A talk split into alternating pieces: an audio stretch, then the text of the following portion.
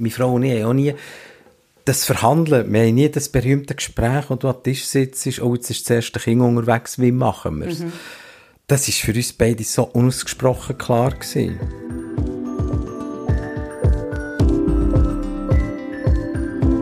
Mal ehrlich, der Podcast von Any Working Mom. Ich bin Andrea Jansen. Und ich bin Anja Knabenhans. Wir würden gerne alles wissen, immer souverän und nie überfordert sein. Aber mal ehrlich, das schaffen wir nicht. Was wir können, ist mit interessanten Menschen reden oder dazulernen. Baby Steps, weisst Unser ganzes Leben wird digital. Warum also nicht auch Post? Wir von Any Working Mom arbeiten seit zwei Monaten mit der digitalen Postbox von Peaks. Unsere Post wird eingescannt und wir können sie bequem am Kompi beantworten, sortieren oder im Bedarfsfall auch löschen. Alle Unterlagen können wir taggen und ablegen, sodass wir alles wieder finden und von überall her darauf zugreifen können. Also wir sind Fan. An dieser Stelle ein ganz herzliches Merci an unseren Sponsor. Mein Gesprächspartner Benz Friedli hat jahrelang über sein Familienleben geschrieben. Über kleine und grosse Sorgen, über ernste Momente und viele lustige Anekdoten. Hausmann der Nation hat man ihn genannt. Mittlerweile redet Benz nicht mehr so gern über das Ausmaß ein. Warum? Das verratet er bei uns. Weil für uns hat er nämlich eine Ausnahme gemacht. Viel Vergnügen.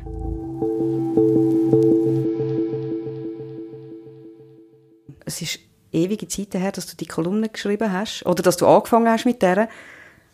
Hast du gehofft, wir sagen jetzt weiter in dieser ganzen Diskussion? Oh ja. Also, als ich aufgehört die Kolumne «Der Hausmann» zu schreiben, das war im 15. Anfangs 15.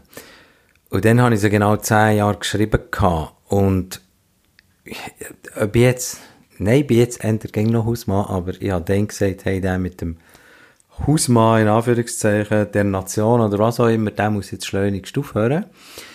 Äh, ich bin jetzt langsam auch so weit, dass sie nicht mehr öffentlich so wahrgenommen wird. Oder dass die Lokalradios, die anrufen mit irgendeiner Frage zu den Fixlintüchern, dass das weniger wird. Mhm. Gut, jetzt rede ich mit dir wieder über das. Aber ähm, also, ich bin sicher noch ein, zu einem grossen Teil Hausmann, aber ich will nicht mehr so öffentlich davon reden. Das ist das eine.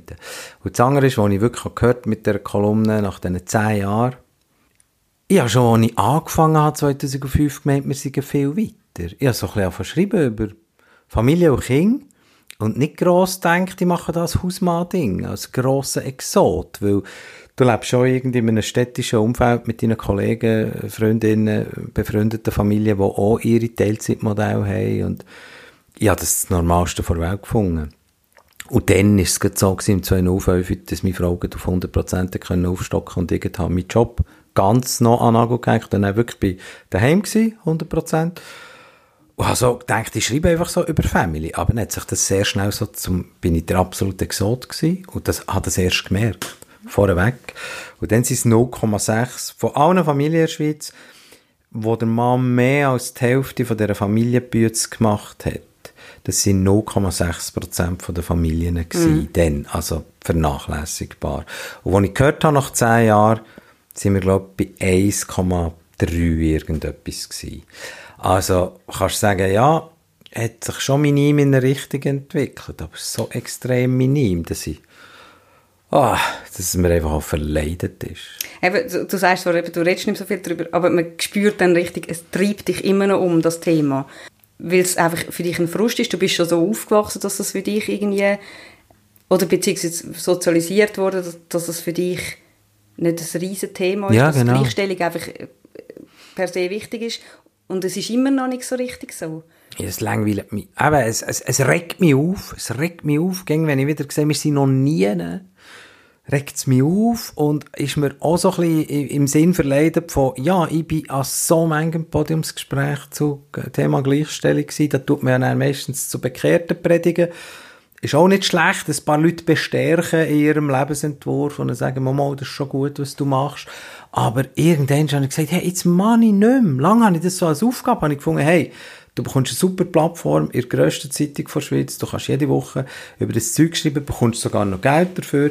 Du musst das, was damit einherkommt, nämlich quasi die, die öffentliche Rolle vom der redet jetzt für, für äh, zeitgemässere Familienmodell, das musst du annehmen. Du musst halt gehen, wenn der Dienstagsclub anruft. Mhm. Du musst halt an die Podiumsgespräche gehen.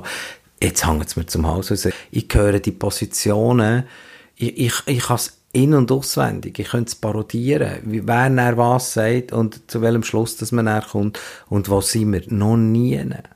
Meine Frau und ich haben auch nie das Verhandeln, wir haben nie das berühmte Gespräch, wo du am Tisch sitzt, oh, jetzt ist das erste Kind unterwegs, wie machen wir es? Mhm. Das ist für uns beide so unausgesprochen klar gewesen. Und das finde ich eben noch verrückt, das, was du vorhin gesagt hast. Also, ich bin so, so, ja, als ich in den 80er Jahren zu Bern in Gimmer bin, habe ich echt gemeint, wir machen es dann anders. Wir haben ja dort stark unseren Schub, äh, ja, Feminismus und, mhm. und wir haben das mitbekommen, unsere Klassenkameradinnen, die sind drauf gewesen, wenn wir es noch nicht mitbekommen haben, sind es erklärt und du hast also recht einen einfühlsamen und, und gespürigen jungen Mann müssen sein, für das dort überhaupt eine Chance gehabt ja. bei den Frauen. Und ist das wie so klar gewesen, hey, wenn dann mal Kinder kommen, dann macht man das zusammen, dann tut man den Job reduzieren. Über das habe ich gar nicht nachgedacht. Und dann habe ich dann irgend viel, viel später Kinder bekommen. Und noch viel später hatte ich eine Klassenzusammenkunft, gehabt, whatever, 25 Jahre Matur, und bin einfach der Einzige gewesen. Ja. Der Einzige, der daheim ein bisschen etwas gemacht hat. Da gemeint, hallo, wo, wo sind denn die Ideale geblieben, wo wir, es sind nicht einmal Ideal gewesen, es war eine Selbstverständlichkeit gewesen. Mit 20 hätte ich darauf gewettet, unsere Generation lebt mal ein anderes Familienmodell. Alle. Das ist nicht passiert. Jetzt ist eben, wie du sagst, äh, für dich ist das so nicht klar gewesen, habt das Gespräch gar nie geführt. Für viele, jetzt sagen wir mal Frauen, ist das eigentlich auch klar. Sie führen das Gespräch nicht. Und dann, bam, ist das Kind da und man merkt, irgendwie haben wir gleich nicht die gleiche Meinung. Das ist ja dann oft wahrscheinlich das Problem. Das habe ich so das Perfide gefunden. Wenn ich so in den letzten Jahren aber gelost habe, da sind junge Frauen gekommen und die haben so, die, die sind bestärkt gewesen, hast gemerkt, die wollen alles, die wollen ein super Studium, eine super Ausbildung, einen super Job. Und bin ich auch mal so einem Podiumsgespräch mit einer 20-jährigen Maturantin und die hat das erzählt und dann habe ich dann einen super Job und dann habe ich dann zwei Kinder. Dann habe ich gesagt, okay, gut, findet der Mann, also findet der Partner, wo das mit ihm so kannst realisieren kannst, bereit ist, seinerseits seinen Teil beizutragen, so dass du die Kinder und diesen Job kannst haben. Und dort, glaube ich, jetzt so eine Zwischengeneration gegeben, die wirklich Streit geschlittelt äh, ja, ich, du kannst ja nicht von ihnen verlangen, dass sie jeden Morgen in den Spiegel schauen, als erstes Mal der Alice Schwarzer Merci sagen und den vorherigen Generationen für alles, was erreicht ist. Sie sind so mit einer Selbstverständlichkeit aufgewachsen. Und dann war aber die Realität ganz häufig eine mhm. andere. Gewesen. Und Darum habe ich noch Freude, dass jetzt wieder bei ganz Jungen, ja, dass meine Tochter jetzt eben das wieder ganz gross auf die Fahne schreibt. Der mit dem Feministisch und mit der Gleichstellung und mit, ähm, dass das das Thema ist bei diesen 20-, 21-jährigen Frauen. Dass sie sich wieder mehr bewusst sind worden, wie nötig dass es ging noch ist. Du hast noch einen Sohn auch. Hat der auch irgendwie feministisches Gedankengut? Ja, klar hat er, aber er ist dann manchmal endlich der, der sagen wir, am Familientisch so ein bisschen die, der Advocatus Diaboli muss ja. spielen, weil es ist ja klar, also mit einer sehr outspoken, jungfeministischen, grossen Schwester, ist dann noch die grosse Schwester, die die grosse Röhre führt, und den Eltern, die eh finden, das ist alles selbstverständlich, muss ja dann manchmal fast ein bisschen rebellieren. Plus hat er wirklich auch an der Schule, finde ich, seine Erfahrungen gemacht, dass, wo ich ein Thema, das ich auch lange gar nicht habe wahrhaben weil ich hatte immer so meine Gender-Ideal im Gring. Mhm. Und sage, habe auch lange gemeint, es ist alles Sozialisierung. Es ist nicht so, dass Mädchen mit Baby spielen und Buben mit Autöli. Das ist alles anerzogen. Mhm. Oder irgendwann schon müssen sagen, mm, ein Teil ist wahrscheinlich in ihnen. Ja. Und so habe ich auch das Thema, dass das Gimmi ein bisschen, bubenfreund, äh, ein bisschen bubenfindlich ist habe ich auch lange so ein nicht wahrhaben, muss ich ihm jetzt also auch nach, nach seinen Gimmi-Erfahrungen ein bisschen recht geben. Es ist ein schwieriges Alter für einen jungen Mann und, und es läuft den, den jungen Frauen ganz sicher an der Kante im Gymnasium einfach ringer. Und es ist vielleicht auch ein bisschen auf sie besser zugeschnitten. Sie können das mhm. besser abliefern, oder verlangt wird. Und von dem her hat er sich manchmal auch so in der Schule und in einer Schulklasse, wo die Jungs eh immer die Jungs sind, all diesen Gimmiklassen, wenn es sprachliche Profile sind, äh, sie sind in Minderzahl und hat er sich manchmal schon so ein bisschen falsch behandelt gefühlt und dann auch müssen recht geben. Mhm. Von dem her ist er jetzt, würde er jetzt kein T-Shirt tragen, ich bin ein Feminist. Aber im Her wenn, je länger es er nicht diskutiert, desto mehr ist es klar, ja, eh. Ja. Ihr habt das eigentlich vorgelebt, eben, dass ähm, es völlig selbstverständlich ist, es sind einfach beide für beides zuständig. Äh, hat das zu mehr Chaos zum Teil auch geführt? Ja. Ich habe lange mich schwer mit nicht klaren Bereichen. Mhm. Ich habe sogar manchmal gesagt, komm, jetzt machen wir es ab, einfach jemand die Wäsche, jemand die Böden putzen. Einfach so, der fixe, weil natürlich das auch immer wieder passiert ist, entweder ist der Kühlschrank am Abend leer gewesen, oder es ist doppelt gewesen. Das ist uns noch nach Jahren immer wieder passiert, weil du musst eben alles ging gegenseitig. Der Nachteil ist, du musst du schaffst schon mehr. Also du machst manchmal doppelt, beziehungsweise schon rein, du musst ja immer auf dem gleichen Wissensstand sein. Und jede Landschulwoche von jedem Kind muss wie, müssen beide wissen, es braucht dann noch eine Trinkflasche und ein Sackmesser, man muss dann noch den Schlafsack in Reinigung holen und so. Ich habe manchmal mit, mit Nachbarn geredet, da habe ich gesagt, eben die Landschulwoche da von den Kindern, sagt er, Oh, du, da musst du mit der Arlette reden. Also, der Vater einfach nicht mal gewusst, ja. dass das Kind in die Landschulwoche geht. Und bei uns immer doppelt, also der Informationsaustausch an sich ist schon streng. Und manchmal gibt es eben die Pannen, wie der, der, der überfüllte oder der Leerkühlschrank. Das ist die schwierige Seite, aber die gute ist ja, du hast immer, bei, jedem, bei jeder schwierigen Situation hast du sofort die Ansprechpartnerin oder Ansprechpartner, der auf dem gleichen Wissensstand ist. Also alle ja, Erziehungssorgen mhm. haben wir dann einfach wirklich auf Augenhöhe können reden, weil wir vom gleichen geredet haben. Wo ich manchmal denke, die abwesenden Väter, die danach halt einfach durch ihren Job abwesend sind, die können auch gar nicht mitreden, wenn ihr Kind irgendein Problem hat, weil sie es viel zu wenig im Alltag haben, haben gelernt kennen. Mhm. Und, äh, aber so Phasen wie eben, du hast dein erste Comedy-Programm hast du, oder, oder nennst du es Cabaret? Oder? Ich sage fast lieber Cabaret. Ja. Am Anfang ist das ein bisschen, ich habe irgendeinen Namen müssen erfinden im 2013. Ja, also ein Label. Dann habe ich gesagt, komm, wir schreiben Kabarett. Tönt ein bisschen prätentiös, aber Comedy tönt so schnell nach dem billigen deutschen Privatfernsehen, ja. Comedy-Scheiß und dann Schenkelklopfpoeten. Und die Komedisierung, ja, das ist nicht so meins. Ich sage lieber Cabaret. Also dein erste, erste Cabaret-Programm hast du eigentlich geschrieben, wo deine Kinder jetzt noch nicht gerade aus dem Gröbsten draussen sind. Ist es in so einem Moment, wo du dich völlig in etwas hineingeben musst, schwierig, um dann eben auch noch so präsent zu sein und bei allen Erziehungsfragen wirklich an Schur sein? Oder hast du das gut können trennen, die zwei Welten, kreativ arbeiten und einfach Vater und Hausmann sein? Ist eigentlich dann noch gut gegangen, weil es, weil es sich ja wirklich auch mit den Jugendlichen und, und ihrem Jargon und in ihrer Welt und ihren Spleens äh, beschäftigt hat. Und ja, natürlich wahnsinnig geschöpft aus diesem Alltag. Und meine Kinder haben einen wahnsinnigen Anteil gehabt, auch am mehr aufklären, was gerade wieder, äh, welche Ausdrücke im Jugendslang waren. Oh, das war, das hat dann geheißen, letztes Jahrhundert und ist uralt und weil ich das angesagt sind und ich hatte das Programm Motor und wirklich in den zweieinhalb Jahren, wo ich es gespielt habe, ich es auch zwei Monate müssen erneuern, weil die Jugend, im Moment, wo du der Jugendslang festhaltest, ist er eh schon von gestern.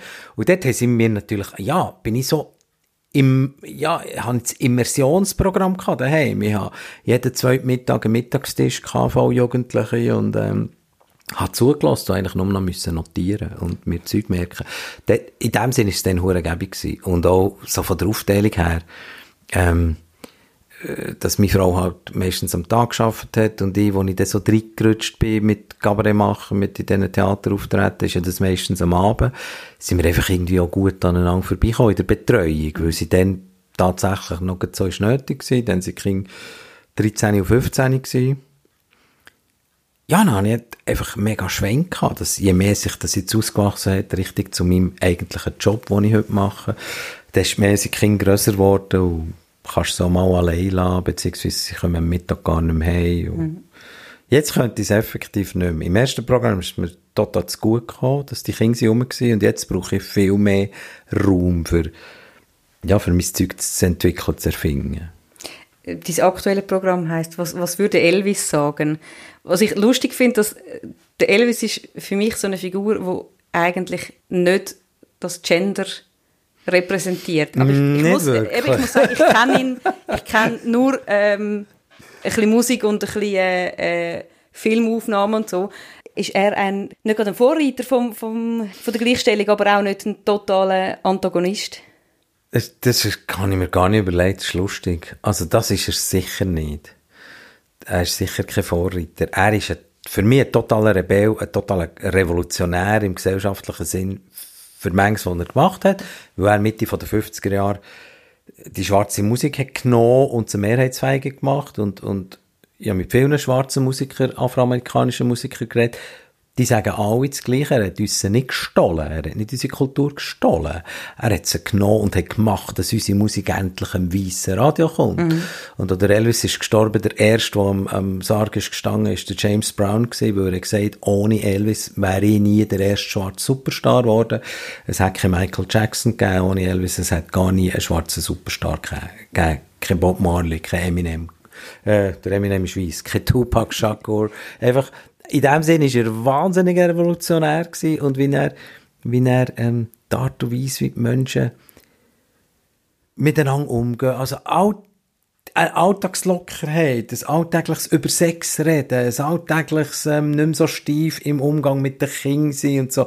Für das ist er für mich ein riesen Revolutionär. Aber jetzt rein in dieser Genderfrage, die du ansprichst, naja ist er halt schon der klassische Rockstar gewesen, mit den Gruppis, und zwar je jünger, desto besser. Und ähm, jetzt nicht wirklich. Äh, ich glaube, ein guter Vater, solange er können. Ich glaube, die Lisa Marie, also mit der habe ich auch mal geredet, mit ihrer einzigen Tochter, die hat heiß gelebt und hat viel Zeit mhm. mit ihm verbracht, weil er ja auch viel daheim gewesen, tagsüber. Mhm. Muss man auch sagen, ist am Abend mit dem Privatflüger irgendwo ein Konzert gemacht, aber er war viel rum, mhm. präsent gewesen. Ich finde es so spannend, wie man eigentlich jetzt, dein Büro ist, äh, ich weiß nicht, wie viele Bilder von ihm da hängen. Er spielt eine wichtige Rolle und manchmal frage ich mich, kann man Musik hören, eben, wo, wo vielleicht auch von den Texten her oder von, vom Zeitgeist her nicht dementsprechend, wo man, wo man sonst lebt. Also das ist etwas, was mich persönlich dann auch beschäftigt. Das ist für dich in dem Fall nicht... Ähm ich bin ja extrem ähnlich textfixiert. Ähm, ich, ich höre fast jeden Song eigentlich wegen der Geschichte, die er erzählt. Mhm. So, was ich heute für Musik höre.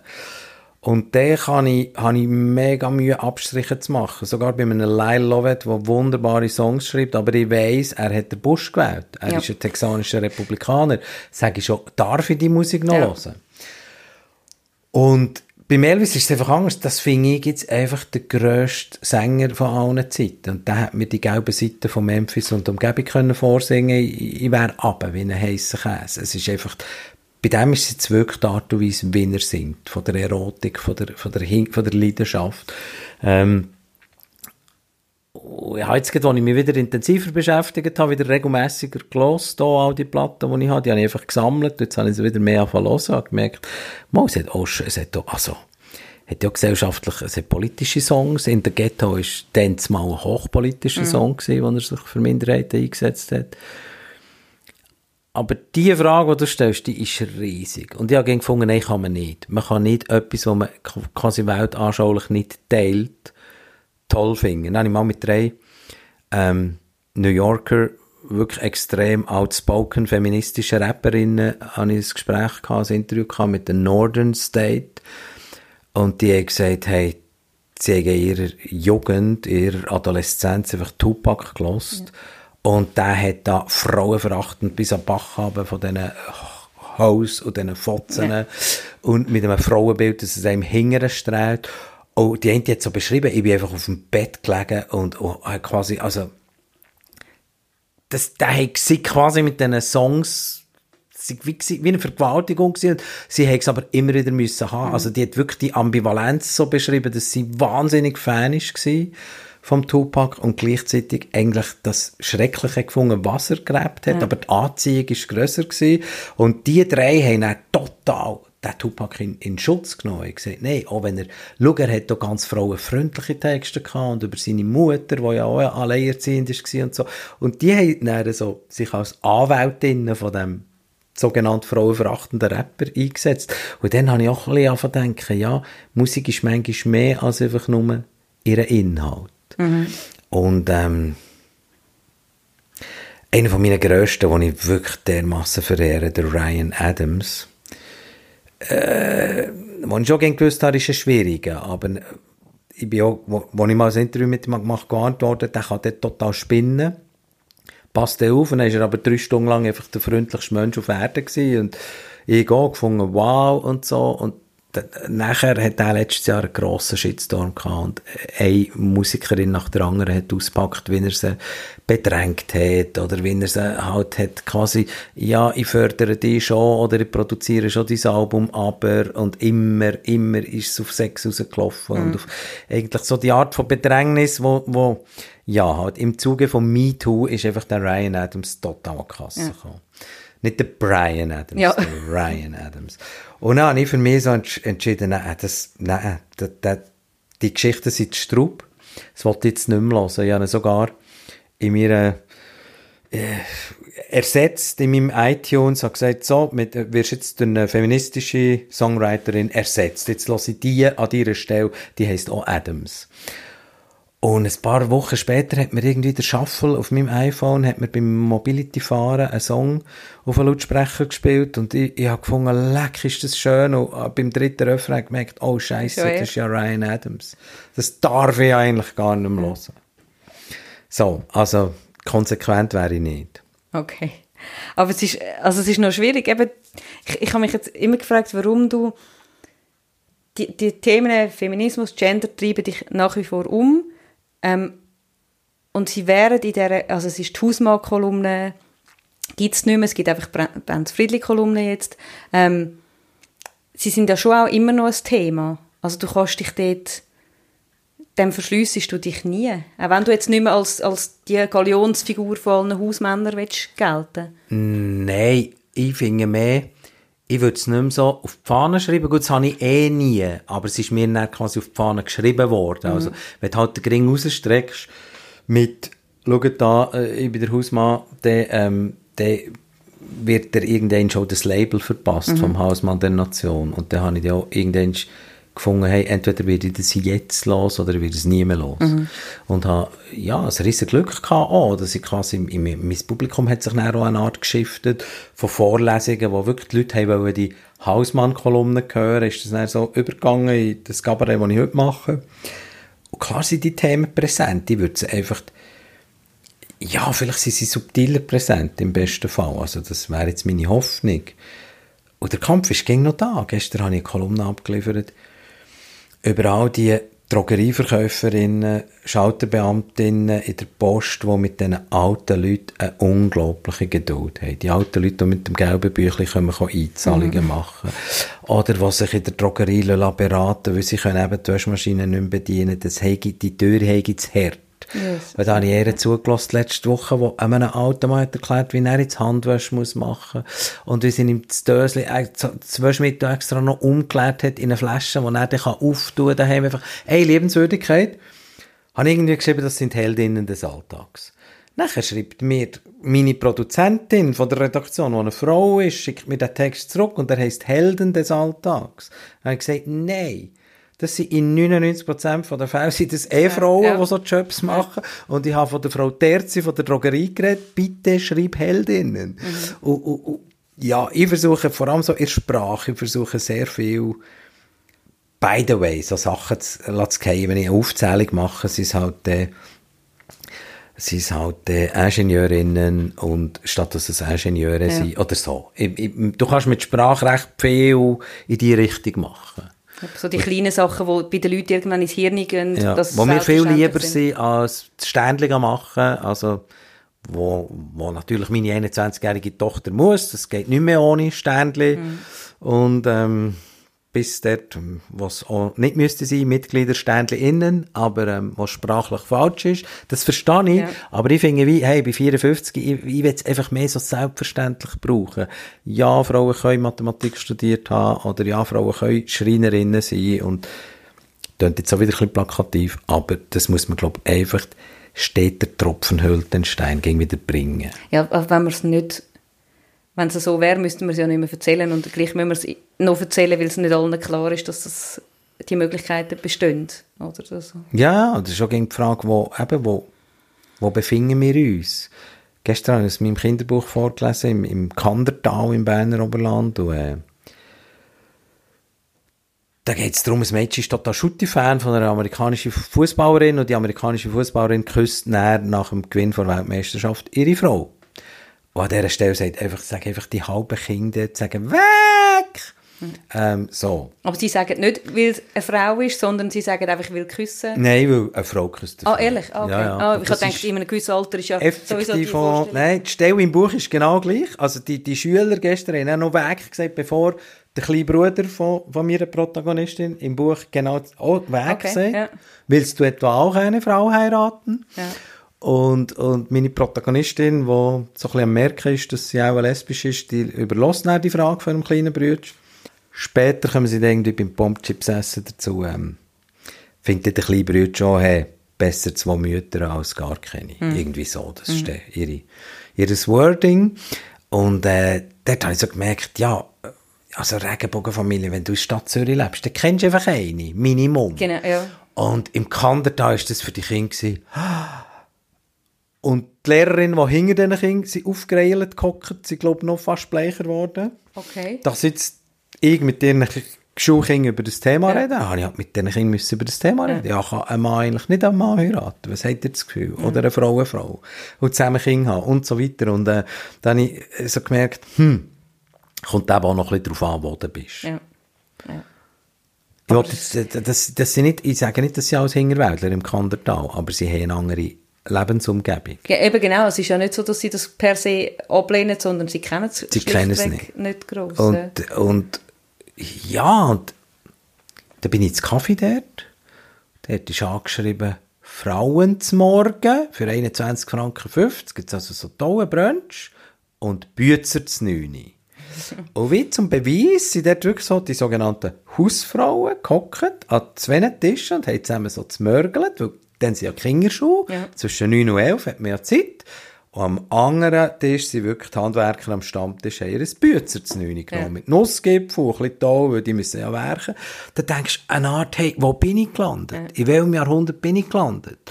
Auf der anderen Seite muss ich auch wieder sagen, ja, das ist denen ihre Lebensrealität. Und der, der Lastwagenmech und der Schreiner im Berner Oberland, der hat jetzt einfach auch ein die weniger guten Möglichkeiten von, sagen wir, Teilzeit zu arbeiten und eben äh, ein Gleichstellungsmodell im Alltag auch leben, wie wir das hier in der Stadt machen und wie es in unserer Bubble selbstverständlich ist. Dort muss ich ein bisschen aufpassen, mit, ich, ich, ich würde nie mit dem Finger zeigen sagen, das sind Rednecks und Hingerwäldler sondern ich muss auch sagen, äh, ein Familienmodell zu leben, ein modernes, mit beide arbeiten, beide Teilzeit, beide noch gut zahlt mit der Genau. Teilzeit, weil man ist ja Architektin, Psycholog, äh, Fernsehproduzentin, bla bla bla, Grafikerin, Webdesignerin, dann muss ich einfach sagen, wir sind hure verwöhnt. Und du kannst schon modern leben, wenn du es dir kannst leisten Ja, und eben, wenn man das Gefühl hat, es stimmt für die äh, so, stört es ja niemand. Das ist dann aber die Frage, Ja, ich, der bin Schwankung gäng. Ja. Ich habe auch gäng gefunden, auch da in der Nachbarschaft, wir haben so gewisse, neben unserer Genossenschaftssiedlung hat es so Häusli, die klassischen Häusli, und dort hat es auch die klassische Hausfrau gegeben, die in ihrer Rolle total ist aufgegangen. Die hat auch so ein, das hast du gemerkt, die hat ein Hoheitsgebiet. Und die hat von ihrem Mann, der Banker ist, auch eine grosse Wertschätzung bekommen für das, was sie daheim leistet. Aber es war so die total traditionelle Aufteilung. Gewesen. Und ich habe auch gefunden, hey, wenn die glücklich sind, ich finde es immer wahnsinnig schwierig, anderen ihr Lebensmodell vorhaben. Du kannst dein eigenes Leben, das ist ja auch so die Schwierigkeit, jede Familie muss es für sich wieder herausfinden, aus, es gibt keine Modelle. Du kannst schon ein Ratgeberbuch schreiben über, ähm, partnerschaftliche ähm, äh, Familienmodell. Aber jede Familie hat wieder andere Voraussetzungen und andere Jobs und sie verdient so viel und er verdient so viel und man muss es wieder neu erfinden. Das finde ich das Anstrengende. Jede Familie muss es für sich herausfinden. Wir haben manches Jahr geschrübelt, bis wir mhm. unser ideales Modell hatten. Aber ich würde nicht andere gehen. Eben, ja, lang gesagt, andere tue ich nicht verurteilen. Und wenn du jetzt aber sagst, es stört ja niemand, dass die, dass die so leben im Kandertal, muss, muss ich sagen, mal, es stört mich ein bisschen. Es okay. stört mich gleich, dass die klassische Hausfrau oder klassische Bützer dort noch so verankert Also stört dich mehr einfach, weil die Kinder dort auch gar nichts anderes miterleben, als dass es halt einfach so ist. Dass keine Möglichkeit ja, genau. besteht, die, zum... die keine anderen Vorbilder. Ja. Das finde ich ein bisschen schade. Ja. Jetzt bist eben du dann der grosse Hausmann von der Nation gewesen. Wie ist das dann eigentlich für deine Frau, wenn quasi da heisst oh, der Benz ist ein Hausmann, super, und sie macht, hat ja ganz viel von diesen Arbeiten zum Teil auch gemacht. Bei ihr hat einfach niemand gefunden, wow, bravo. Genau. Also wenn sie Cheesy putzt hat, hat sie Cheesy putzt. Ja. Und wenn ich es gemacht habe, war es eine nationale Angelegenheit gewesen, habe ich aber gesagt. Ähm, du, sie hat natürlich so viel in ihrem Job, äh, glaube sonst Befriedigung und Wertschätzung und, und ihr Selbstwertgefühl können stärken, dass er das, wir haben mehr gelacht über das. Okay. Aber er hat schon Momente gegeben, wo es so genervt hat. Ob schon ja, in manches Jahr habe ich tendenziell mehr gemacht daheim. Jetzt im Moment machen wir es, glaube ich, wirklich so auch eine halbe halbe, weil wir beide sehr eingespannt sind, außerhalb vom Haus. Aber ähm, auch wenn ich einen Großteil gemacht habe, es hat sie, es hat sie schon auch genervt. Mhm. Mehr so, wenn Leute, die es besser hätten müssen wissen. Also, das öffentliche Bild ist, ist uns immer wurscht gewesen. Weil ich auch immer gesagt habe, der sogenannte, äh, der Bandsfriedli in Anführungszeichen, der bleibt eh, wenn ich heimkomme vor der Haustür mhm. draussen. Und dann gehe ich rein und dann bin ich der, wo ich bin. Und also, wir haben, du gehst ja nie mit einem Dünkel oder mit einem Rollenbild von dir selber gehst du heim. Die Familie hat ihre, ihre eigenen Gesetze. Wir haben immer das, was an meiner Rolle ist öffentlich war, hat meine Familie immer auf eine total gute Art so ironisiert. Ja. Oder höchstens wirklich Sprüche gemacht und gesagt, Herr Friedli, du solltest hier noch abputzen, das ist schliesslich dein Job. Äh, so quasi, hey, wenn du schon Hausmann der Nation bist, musst du jetzt aber Dann hopp. So, der King hat Witze gemacht, die Frau hat Witze gemacht. Genervt hat es, wenn Freunde oder Leute hier aus dem Quartier so plötzlich die, oh, Benz Friedli Hausmann-Sprüche gemacht, die, die es eigentlich besser hätten müssen wissen. Ja. Dann hat sie sich geärgert.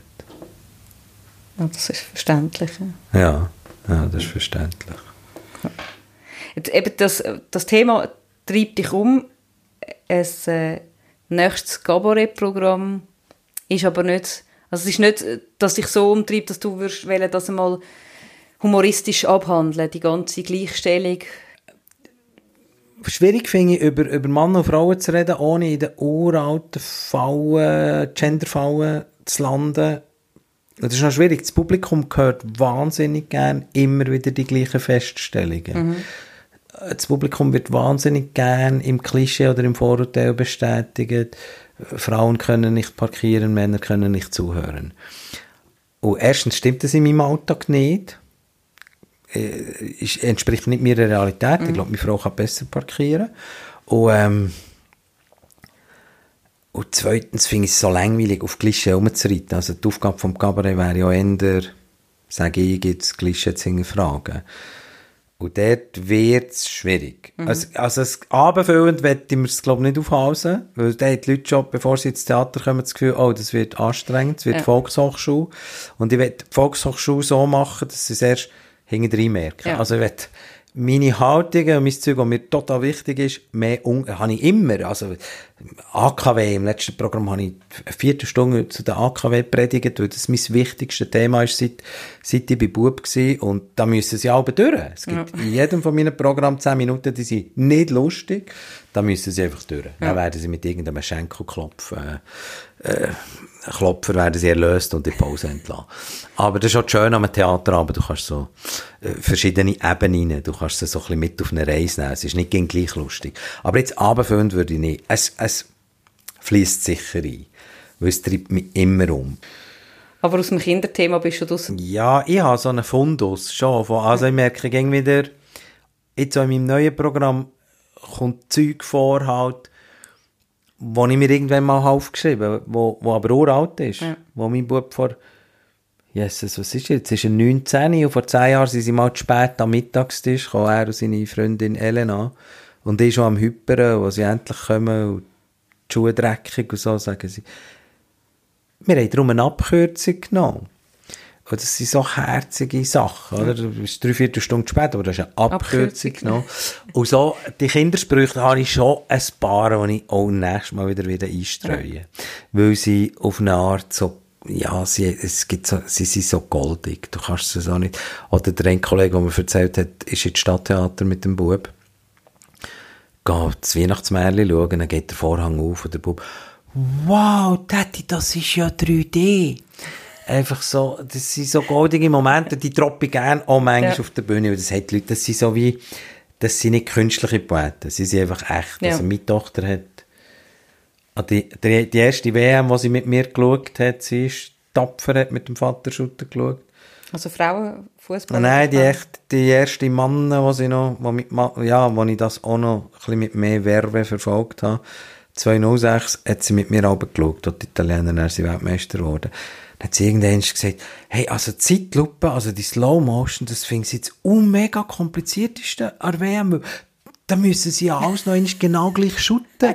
so, also so eine herzige Vorstellung, ja, ja. dass die Jungs auf dem Rasen alles noch spielen.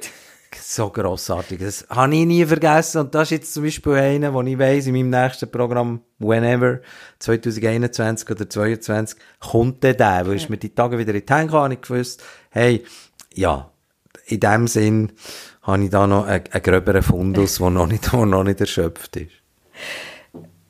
Jetzt äh, zum Abschluss, eben, einerseits ist dein Programm, wo in Zukunft, wo du richtig Zukunft denkst, dann wieder musst du hocken und etwas Neues antatschen und andererseits sind deine Kinder ähm, am Ausflügen langsam. Was wünschst du ihnen für die Zukunft, jetzt rein von, von der Gleichstellung, wo wir jetzt sind und was vielleicht in den nächsten Jahren passiert? Wünsche ich einfach eine, riesige Zuversicht, dass die dass die das Leben packen und etwas finden, wo sie, wo, wo, wo sie wohl sind, wo sie befriedigen, wo sie beim Sohn wird es etwas kreativ sein, whatever.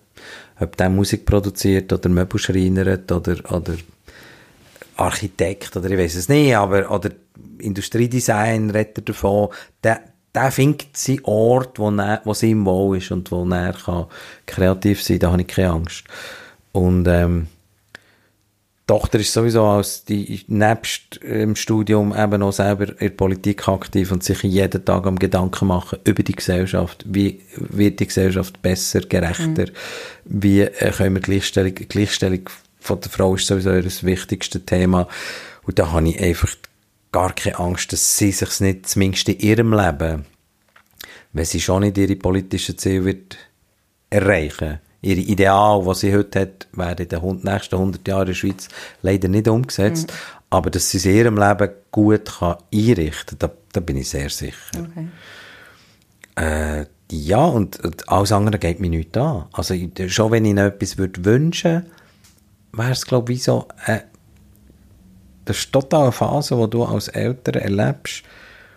Sie, ist auch nicht ganz einfach, weil sie sind Oma. Also du machst unter Umständen eben noch ihre Wäsche. Und, also nicht nur unter Umständen. Das machen wir noch. Wir sind jetzt gerade am diskutieren. Ja, das ist... Warum machen wir es eigentlich noch? Ja. Aber wir leben da als vier Erwachsene in dem, in dieser nicht riesigen Wohnung. Und das ist ein Teil uh, bereichernd. Also denke ich jetzt schon, leck, das werde ich vermissen.